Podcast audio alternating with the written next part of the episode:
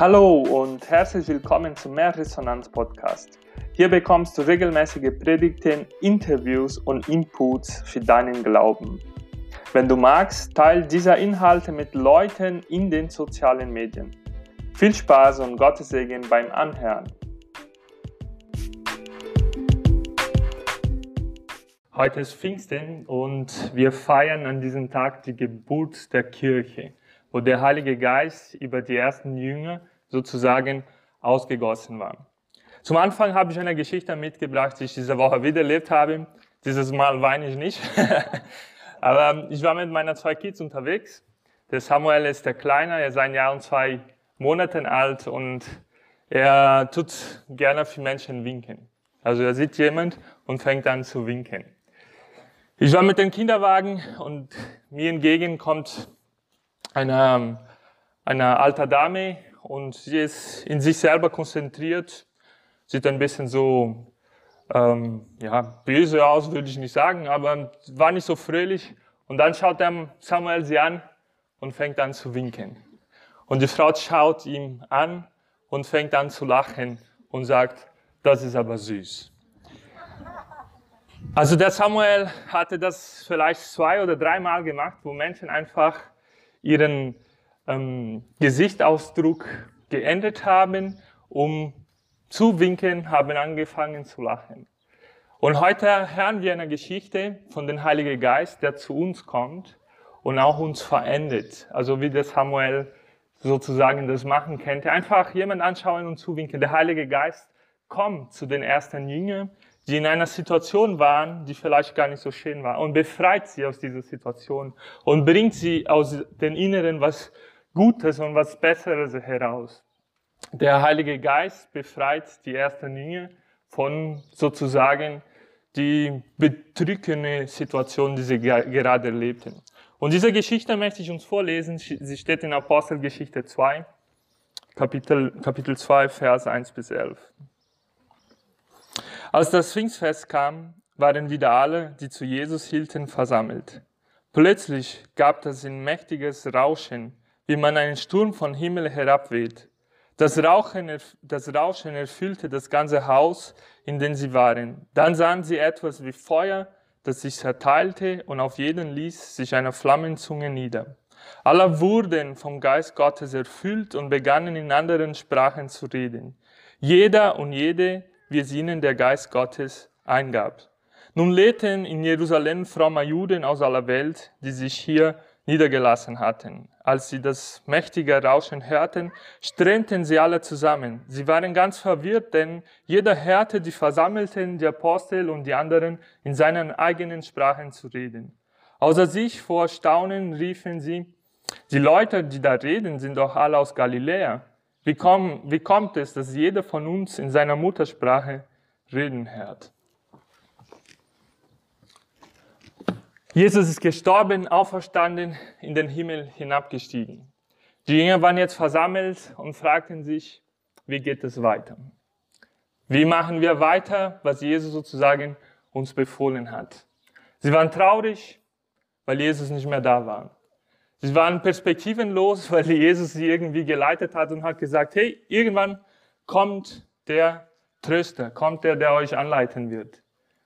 Sie hatten Angst, weil damals begann schon langsam eine Verfolgung der Christen, hauptsächlich unter der Juden. Sie waren einsam, sie waren nicht mehr dieser große Bewegung, die davor war. Sie haben erlebt, wie Jesus gekreuzigt war. Also die Situation war nicht schön. Sie waren in sich selber beschäftigt und plötzlich passiert das. Plötzlich winkt jemand zu und das ist Gott. Gott winkt zu dem hinzu und da kommt der Heilige Geist sichtbar durch diese Flammen, hörbar durch das Rauschen und bedeutungsvoll. Er fühlt den Raum und nicht den äußerlichen Raum, aber den Herzen von den Menschen. Und das nimmt dieser erste Linie, um Gott zu loben, um Gott zu spüren, um zu spüren, wie Gott letztendlich groß ist, was wir gerade gesungen haben. Der Heilige Geist kommt und befreit die ersten Jünger von dieser Situation, wo sie nicht wüssten, wie geht es vorwärts? Wie werden wir nach der Krise leben? Und ich glaube, wenn wir heute Pfingsten feiern, das will der Heilige Geist auch machen. Er will uns helfen, nicht in der Krise in uns selber nur hineinzuschauen und sagen, das geht nicht, das ist blöd, wir kommen nicht vorwärts, die Corona-Krise ist immer noch da. Aber der Heilige Geist kommt und will uns befreien von unserer Situation und uns einen neuen Blick geben. Ein Blick nach vorne, ein Blick auf Gott und auf sein Reich. Der Heilige Geist erfüllt und so befreit er. Er erfüllt den Herzen mit einer Gewissheit, dass Gott lebendig ist. Außerdem gibt der Heilige Geist auch Mut. Er nimmt die Angst weg, was sie gerade erlebten. Wie macht man das? Wie geht man vorwärts? Er schenkt sie neuer Mut und da entsteht die Kirche, da entsteht das Reich Gottes. Und dadurch gehen diese, diese Menschen, die das alles erlebt haben, zu anderen Völkern erzählen von der Botschaft, die Gott, dass Gott uns retten will. Er befreit uns von unserer eigenen Einsamkeit. Und die größte Einsamkeit, die wir letztendlich erleben haben, ist Sünde. Und Sünde heißt jetzt nicht nur moralisch was falsch machen, aber Sünde heißt, dass ich von Gott entfernt bin. Und das ist die größte Einsamkeit, die man erleben kann, nicht Beziehung mit Gott zu haben. Wir erleben das ein bisschen äh, oder haben das erlebt, kann man sich nicht versammeln, aber von Gott entfernt zu sein, das ist die größte Einsamkeit. Und das macht der Heilige Geist, er gibt ein neues Gewissen, dass Gott, der Vater, lebendig ist, dass Jesus der Retter ist. Und ja, ich habe gedacht, ist das der Heilige Geist? Äh, genau, so war es damals. Ja. Plötzlich passiert was und das endet. Unser Form, danke Ruben, wir haben das vorher ausgemacht. Danke Gott für den Wind. ja, also das endet die, die, die, die ganze Situation.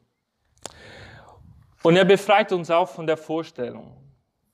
Die Jünger haben gesagt, ja, wir machen das, aber letztendlich war das Gefühl, das ist vorbei. Und Gott zeigt, dass er viel größer ist, als wir uns vorstellen können. In dieser Hinsicht möchte ich sagen, dass ähm, der Heilige Geist, der die Menschen erfüllt, er befähigt sie, auch diese Freiheit zu leben. Und Freiheit zu leben heißt, ähm, ich kann aus meinem Leben mehr machen, als ich mich vorstellen, vor, vorstelle. Ich habe mehrmals für mich gesagt, ich kann nicht, das kriege ich nicht hin, das geht nicht oder sogar das will ich nicht.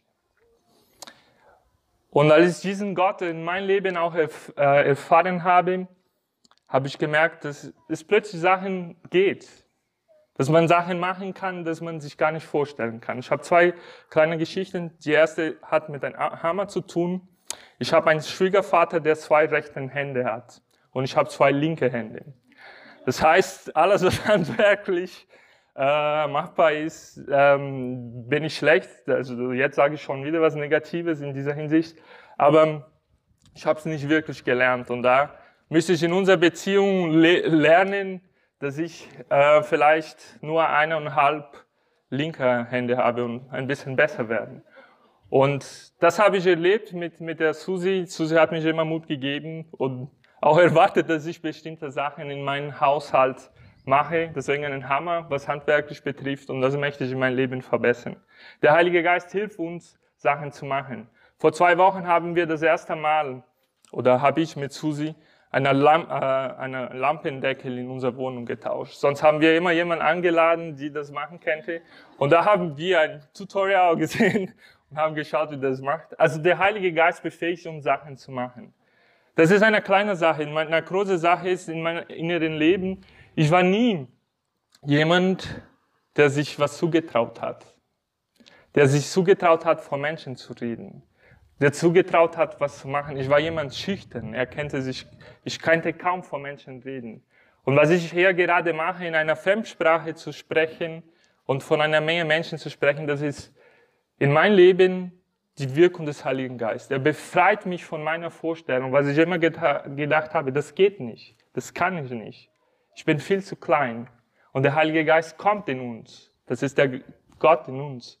Und er macht uns äh, befähigt, uns Sachen zu machen, die wir vielleicht uns gar nicht vorstellen können. Und das passiert mit den Jüngern. Sie fangen an, in diesen Sprachen zu reden und plötzlich verstehen alle, was gerade geschieht.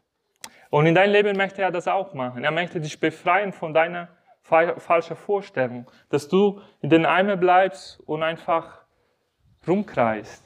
Er möchte dich zu einem See bringen. Er möchte dich Weitblick schenken und zeigen, dass sein Reich viel größer ist. Wenn man die Geschichte nochmal weiterliest, da kommen Menschen aus verschiedenen Völkern zusammen. Da waren die, die Jünger versammelt, da waren die Juden aus Jerusalem, die Juden aus der Diaspora, die außerhalb gewohnt haben, die Juden, die nochmal Fremdsprachen gesprochen haben. Wenn man die Geschichte weiterliest, da kommen alle Völker und alle verstehen, was plötzlich passiert und da passiert eine Einheit. Und alle sind plötzlich zusammen und merken, hey, Gott ist hier anwesend. Deswegen habe ich hier jetzt mal zwei Trikots mitgebracht. Einmal Deutschland, einmal Brasilien. Vielleicht sagt ihr gleich 7 zu 1. Aber Gott bringt Menschen zusammen in dieser Geschichte. Und das ist der größte Wunder. Viele sagen, dass das größte Wunder ist, dass, ähm, dass, dass man in Zungen gesprochen hat, wer vielleicht mehr charismatisch ist. Ich sehe der größte Wunder hier, dass Menschen, die verschiedene Vorstellungen von Gott haben, verschiedene Sprachen sprechen, sich sogar gehasst haben, zusammenkommen und sagen, das ist Gottes Wirken.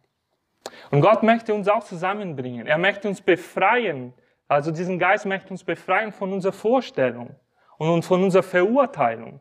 Er möchte sogar Eckartshausen und Asbach zusammenbringen. Könnt ihr euch das vorstellen? Wenn er damals die, die, die Samariter und die Juden zusammengebracht hat, ich glaube, dass er das schafft. Der Geist bringt diese, diese Einheit. Er bringt Menschen zusammen, die verschieden sind. Und das ist ein Wunder. Wenn man dann die Bibel weiterliest, was sind die Früchte des Geistes? Liebe, Güte, Besonnenheit und, und so weiter. Also der Heilige Geist will diese Einheit in uns hineinbringen. Ich komme jetzt zum Schluss und möchte dir sagen, wenn du vielleicht traurig, depressiv die ganze Corona-Krise in Frage stellst, Gott will auch in dein Leben hineinkommen und dich von deiner Vorstellung befreien. Wenn du in dein Leben denkst, ich bin viel zu klein, ich kann das nicht, oder du eine kleine Vorstellung von Gott hast, er möchte auch in dein Leben wohnen. Diesen Geist möchte in dein Leben wohnen und dich befähigen, Sachen zu tun und dein Herz verändern, wie jemand, der Saulus war und plötzlich Paulus geworden ist. Und letztendlich will der Heilige Geist uns zusammenbringen als Christen. Egal welchen Ort, wo wir wohnen, egal wie alt wir sind, egal welche Prägungen wir haben, aber das macht der Geist. Er bringt uns zusammen in Liebe. Und das ist die größte Befreiung, die er uns schenken kann.